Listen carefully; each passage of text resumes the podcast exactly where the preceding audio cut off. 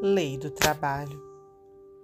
O verme aduba, a terra calenta, o orvalho protege, o vento renova, a semente produz, o arado suca, a enxada coopera, o tronco ampara, a flor embalsama, o fruto alimenta, a pedra segura, a fonte enriquece, o fio agasalha, a agulha compõe, a estrada aproxima, o sinal informa, a ponte reúne, a pena grava, o martelo afeiçoa, o serrote corrige, o teto recolhe, a mesa atende, o vaso auxilia, a lâmpada clareia, o leito socorre.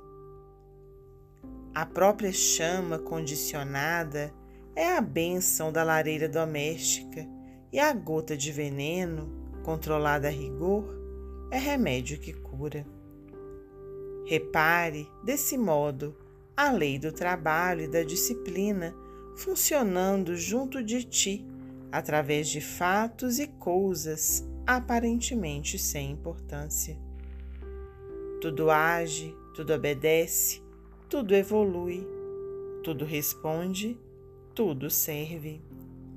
E, sabendo que cada criatura deve ser útil conforme as faculdades de que disponha, observa o que fazes com o tesouro das horas, porquanto o tempo, chamado hoje, é recurso em teu favor na contabilidade da vida, marcando-te acerto de contas para amanhã. Emmanuel, psicografia de Francisco Cândido Xavier.